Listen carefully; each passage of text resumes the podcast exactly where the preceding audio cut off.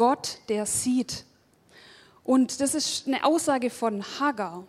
Hagar ist eine Sklavin, sie ist die Sklavin von Sarah, die Dienerin von Sarah. Sarah ist die Frau von Abraham, also wir befinden uns ganz am Anfang von der Bibel. Und die Hagar ist auf der Flucht. Sie ist auf der Flucht und sie ist in der Wüste. Und in dieser Einsamkeit der Wüste sagt sie, du bist ein Gott, der mich sieht.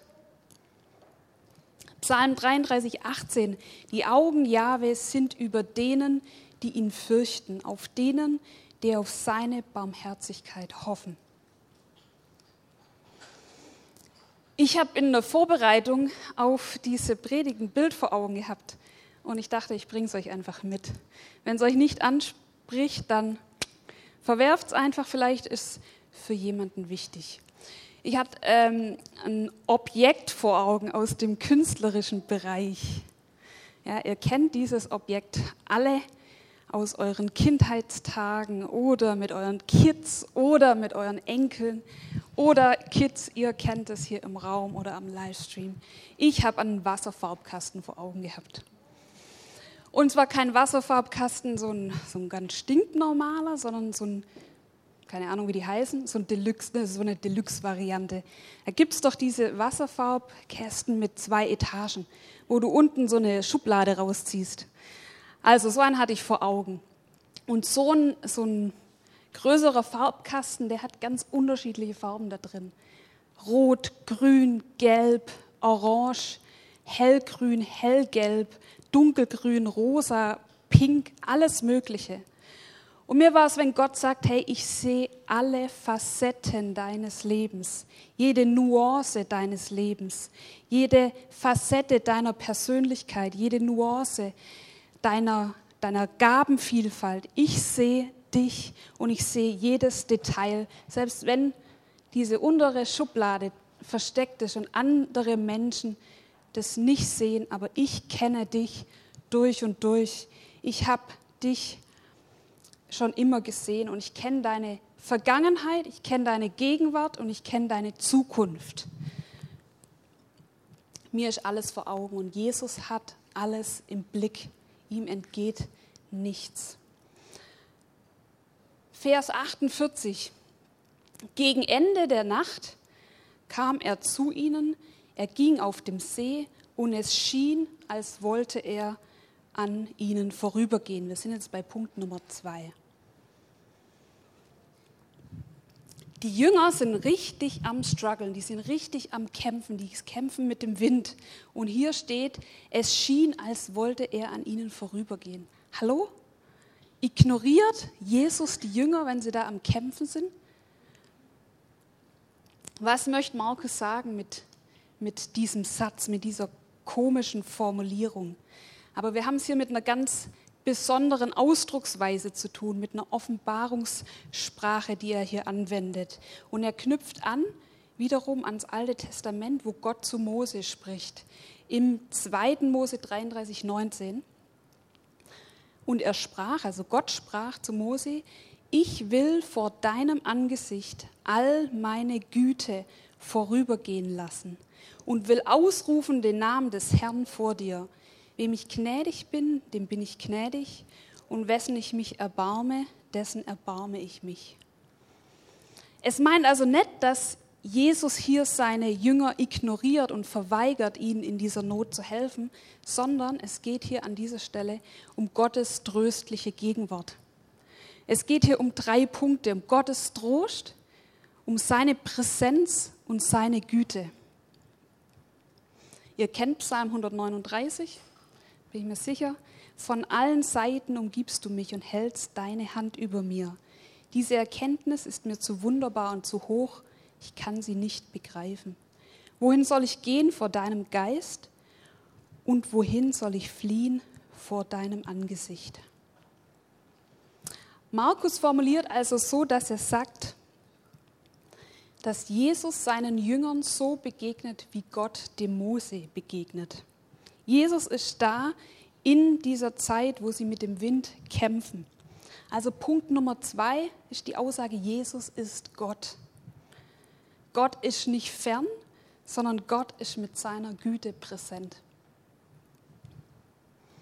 Vielleicht ist das nichts Neues für dich, aber vielleicht gibt es jemand, der einfach noch mal verinnerlichen darf, dass Gott da ist. Vielleicht morgen früh, wenn du ins Auto sitzt und zum, zur Arbeit fährst oder sonst wohin fährst, bevor du den Zündschlüssel, morgen ist Feiertag, also nicht morgen, richtig.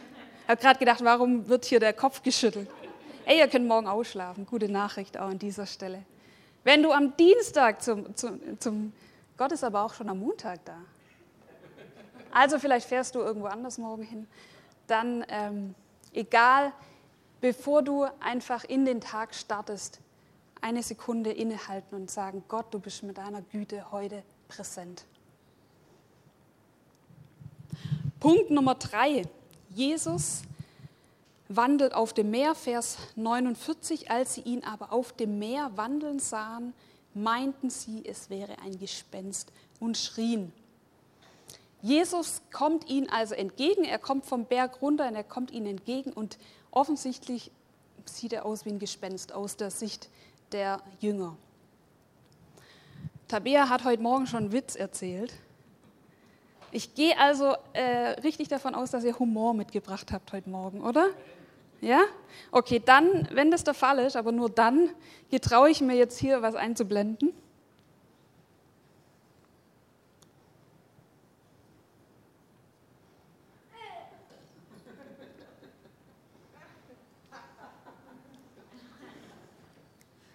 Okay, also ich, es kam an, oder?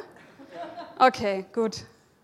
Also wieder zurück in das Frommere. Okay.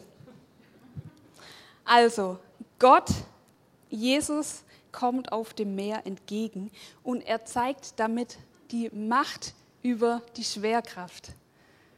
Seine Macht über die Schwerkraft. Und auch hier kommt wieder zum Ausdruck in dieser Stelle, Jesus ist Gott. Hiob 9, Vers 8, er allein breitet den Himmel aus und geht auf den Wogen des Meeres. Nur Gott kann auf den Wogen des Meeres gehen. Jesus ist also kein Gespenst, sondern Jesus ist Gott. Ihr habt jetzt hier diese Holzinstallation nicht mehr, gell? aber ich glaube, da stand es auch hier hinten. Okay, da hinten ist es noch, macht nichts. Ähm, aber Jesus ist Gott, das ist auch ein zentrales Thema. Markus sagt hier, Markus sagt hier, Jesus ist der, der von Gott kommen sollte. Jesus ist die zentrale Figur des Evangeliums und der Evangelien. Und Michael Winkler hat vor zwei Wochen vom Alleinstellungsmerkmal der Kirche gesprochen. Das hat er kurz erwähnt. Und Jesus ist Gott, das ist die, die zentrale Botschaft, die wir haben, die wir als Kirche haben. Jesus Danke, Frank. Das, ach so, halten. Hier, okay.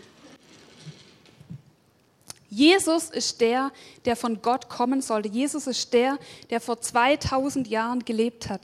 Jesus ist der, der gestorben ist am Kreuz, der auferstanden ist, der zum Himmel gefahren ist, der jetzt sitzt zur Rechten des Vaters und der möchte, dass alle Menschen gerettet werden und ewiges Leben haben. Das ist die Kernbotschaft der Kirche, das ist die Kernbotschaft von Prisma hier in diese Stadt hinein, in diese Region.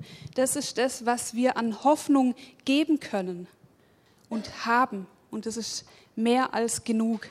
Und mit dieser göttlichen Komponente in unserem Leben, Jesus ist Gott, dürfen wir auch heute Morgen rechnen. Du darfst mit Gott rechnen. Heute Morgen in deinem Leben, in deiner Familie, in deinem Business.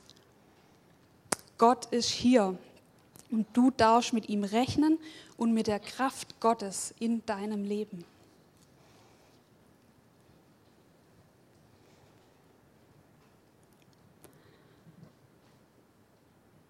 Also Jesus geht seinen Jüngern entgegen und jetzt bin ich bei Punkt Nummer 4.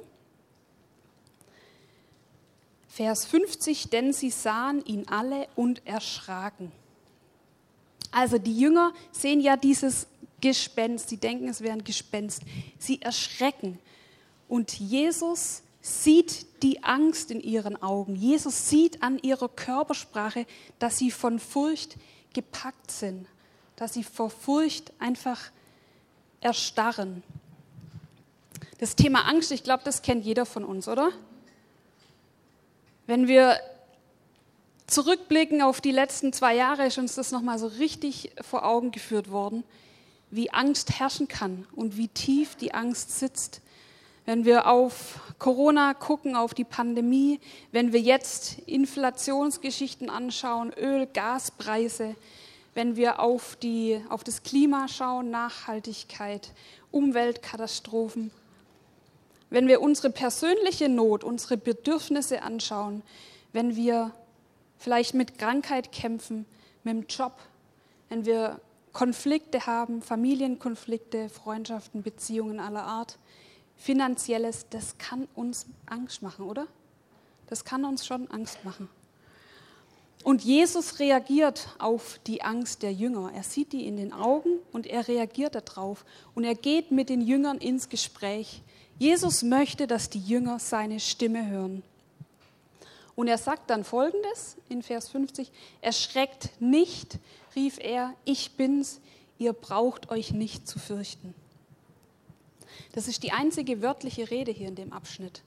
Und damit liegt auch eine besondere Betonung hier drauf. Und er spricht hier von einem Dreiklang. Er ähm, sagt, diese wörtliche Rede befindet sich hier in einem Dreiklang. Und ähm, den möchte ich mal mit euch kurz anschauen.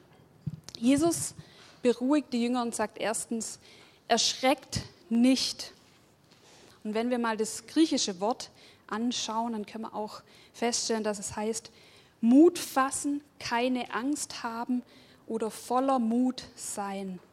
Punkt Nummer vier ist also, fasse Mut. Jesus spricht zu seinen Jüngern diese Trostworte, fasst Mut. Das kommt voll aus seinem Charakter raus, voll aus seinem Wesen voll aus seinem Mitgefühl, aus seiner Barmherzigkeit. Jesus kann nicht anders, als den verängstigten Jüngern Mut zuzusprechen und ihnen sein Mitgefühl zu zeigen. Und Jesus spricht auch heute Morgen Trostworte zu, wo du das brauchst. Und Jesus beauftragt uns, Trostworte weiterzugeben an unser Umfeld. Welche Person in deinem Umfeld braucht Zuspruch? Welcher Person kannst du Mut machen, die voll von Angst ist? Wo kannst du reinsprechen mit, diesen, mit dieser göttlichen Kraft, mit dieser göttlichen Zusage? Wenn wir mal das NT, also das Neue Testament anschauen, dann finden wir raus, dass diese Zusage, fasse Mut, diese Trostworte typisch für Jesus sind. Matthäus 2, Matthäus 9, Vers 2 spricht Jesus zu einem Gelähmten. Du brauchst dich nicht zu fürchten, mein Sohn, deine Sünden sind dir vergeben. Ein paar Verse später spricht er zu einer kranken Frau. Du brauchst dich nicht zu fürchten, meine Tochter, dein Glaube hat dich gerettet. Von dem Augenblick an war die Frau gesund. Oder in Markus 10, 49, da spricht Jesus bzw. seine Jünger zu einem blinden Bettler. Jesus blieb stehen und sagte, ruft ihn her. Sie riefen den Blinden und sagten zu ihm, habe nur Mut, steh auf, er ruft dich. Apostelgeschichte 23, 11, ihr müsst euch das nicht alles merken, das ist viel, ich weiß. Da befindet sich Paulus im Gefängnis. Und je, also wir befinden uns natürlich nach der Himmelfahrt, als Jesus schon aufgefahren war, aber Paulus sitzt im Gefängnis und Jesus begegnet ihm. Paulus ist in Auseinandersetzung mit den Juden, er ist in einer richtig kniffligen Situation. Und hier steht dann folgendes. In dieser Nacht trat der Herr zu Paulus und sagte zu ihm, sei stark und mutig. Denn genauso wie du in Jerusalem mein Zeuge warst und für mich eingetreten bist, sollst du auch in Rom mein Zeuge sein. Also ob Mann oder Frau, ob blind, ob krank, ob gelähmt, ob im Gefängnis, Jesus spricht diese Worte zu, und zwar in unterschiedlichste Situationen rein. Und er spricht sie hier in unserer Geschichte einer ganzen Gruppe zu. Also Jesus spricht es einzelnen Personen zu, Jesus spricht es auch Gruppen zu. Seid guten Mutes und vertraut. Also ergreift man diese Worte heute Morgen, wo Mutlosigkeit ist, wo Angst ist. Und wir dürfen auch diese Botschaft einfach anderen zusprechen. Wir dürfen Mutmacher sein und da Jesu Vorbild folgen. Jesus appelliert mit dieser Aufforderung, habe Mut, nicht an unsere Leistungsfähigkeit, sondern er betont seine Vertrauenswürdigkeit. Johannes 16, 33, in der Welt habt ihr Angst, aber seid getrost, ich habe die Welt überwunden. Oder modern übersetzt, in der Welt werdet ihr hart bedrängt, doch ihr braucht euch nicht zu fürchten, ich habe die Welt besiegt. Zweitens sagt Jesus in seiner wörtlichen Rede, ich bin's. Er sagt zu den Jüngern auf dem See, hey, checkt ihr es nicht? Ich bin's, Jesus, den kennt ihr doch. Ich bin's. Und zweitens möchte Markus hier ans Alte Testament erinnern, wieder, wo Gott zu Mose spricht. In äh, 2. Mose 3, 14. Ich bin, der ich bin. Oder ich bin der, der da ist. Also Jesus ist da, das haben wir gerade schon mal gehört. Und Jesus ist Gott. Und drittens sagt Jesus, in dieser wörtlichen Rede. Fürchtet euch nicht. Er möchte jetzt das nochmal betonen. Fürchtet euch nicht. Fürchtet dich nicht. Jesus möchte definitiv sicherstellen, dass die Jünger jetzt von Angst befreit sind, dass sich Angst löst, dass die Angst abfällt. Punkt Nummer 5. Frank, du darfst gerne, wenn du dich bereit machst, darfst gerne schon vorkommen. Was sagt der Text jetzt nun am Ende? Vers 51, er stieg zu ihnen ins Boot und der Sturm legte sich. Da waren sie erst recht fassungslos, denn selbst nach dem Erlebnis mit den Broten hatten sie noch nichts begriffen. Ihre Herzen waren verschlossen. Markus fällt hier schon ein krasses Urteil, oder? Ihre Herzen waren verschlossen. Die Jünger waren schon extrem mit Jesus unterwegs. Sie hatten gesehen, wer Jesus ist oder was er macht, was er alles ähm, predigt, was er für Wunder vollbracht hat. Und selbst die Jünger waren schon im Dienst unterwegs. Die haben Kranke geheilt, die haben Dämonen ausgetrieben, wenn wir mal die Kapitel davor lesen. Sie haben schon voll, sie waren schon voll im Dienst. Und trotzdem fällt hier Markus dieses Urteil. Ihr Herz war erstarrt, so drückt es eine andere Übersetzung aus. Und durch die Verhärtung ihres Herzens waren die Jünger unempfänglich geworden. Unempfänglich für das, was Jesus zeigen wollte. An dieser Herzensverhärtung leiden also nicht nur Jesu Gegner, sondern auch seine engsten Vertrauten, seine Jünger. Das Sehen, das Erkennen der Jünger war Stückwerk. Man kann sagen, das harte Herz, das erstarrte Herz, das verschlossene Herz geht nicht auf Gottes Wollen und Wirken ein. Jetzt haben wir heute den Vorteil, dass wir wissen, wie die Geschichte mit Jesus weiterging, dass er den Tod am Kreuz besiegt hat. Das wussten die Jünger damals noch nicht. Aber ich glaube, wir können hier trotzdem was rausnehmen für uns. Trotz unseres Wissensvorsprungs dürfen wir uns, glaube ich, drei Fragen stellen. Ich habe es mal so formuliert. Bin ich empfänglich für Gott, für Jesus, für den Heiligen Geist, für sein Wollen und sein Wirken? Ist mir klar, dass Jesus diese Jünger trotz ihres verschlossenen Herzens, ihres unperfekten Herzens in seiner Mannschaft hatte, in seinem Team. Er kann mit solchen Herzen umgehen. Und er kann sie auch öffnen. Jesus ist Gott. Bin ich mir bewusst, dass Jesus auch mich in diesem unperfekten Zustand gebrauchen möchte. Unser Sehen, unser Erkennen von Jesus ist Stückwerk, aber durch seine unfassbare Gnade, durch seinen Heiligen Geist, durch die Kraft des Heiligen Geistes können wir uns gebrauchen lassen, sodass die Welt Jesus sieht.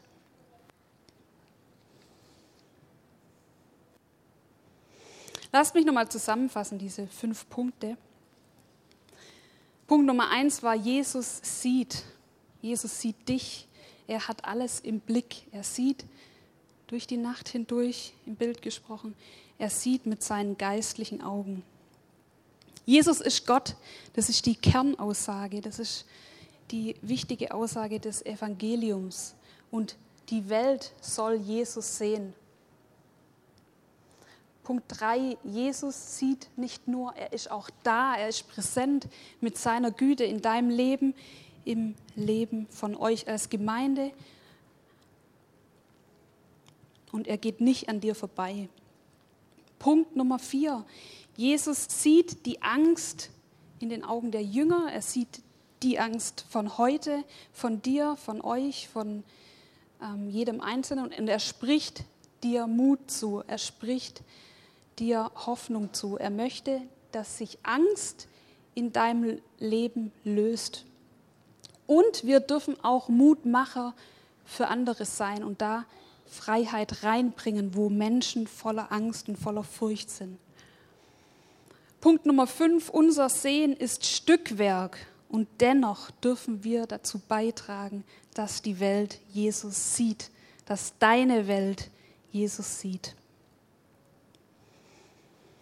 Vater, und so danke ich dir, dass du über allem stehst, Herr.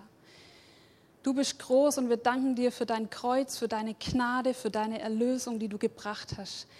Du hast den Tod besiegt am Kreuz und du möchtest, dass alle Menschen gerettet werden, Herr. Wir danken dir, dass wir auf deine Gnade vertrauen dürfen und wir beten einfach, dass du wirkst in uns, Herr, dass du freisetzt, wo Angst da ist. Ich bete, dass du kommst und einfach da auf Fesseln löst, Herr, dass du kommst mit deiner Kraft, dass du kommst mit, mit Hoffnung rein in, in die Situationen, die dir so gut vor Augen sind, Herr. Ich bete wirklich, dass Veränderung reinkommt, dass wir Hoffnungsträger sind, dass wir Mutmacher sind, Herr. Dass wir diese Freiheit, die wir von dir, Jesus, empfangen haben, auch anderen zusprechen können und zusagen können, Herr. Ich bete, dass neues Leben aufblüht, Herr, dass du deine Samen, die du gesät hast in dieser Gemeinde, auch in die, dieser Region, Herr, dass sie aufgehen und dass diese Gemeinde eine Mutmachergemeinde ist, die deine Botschaft in diese Welt, in diese Region rausbringt, Herr.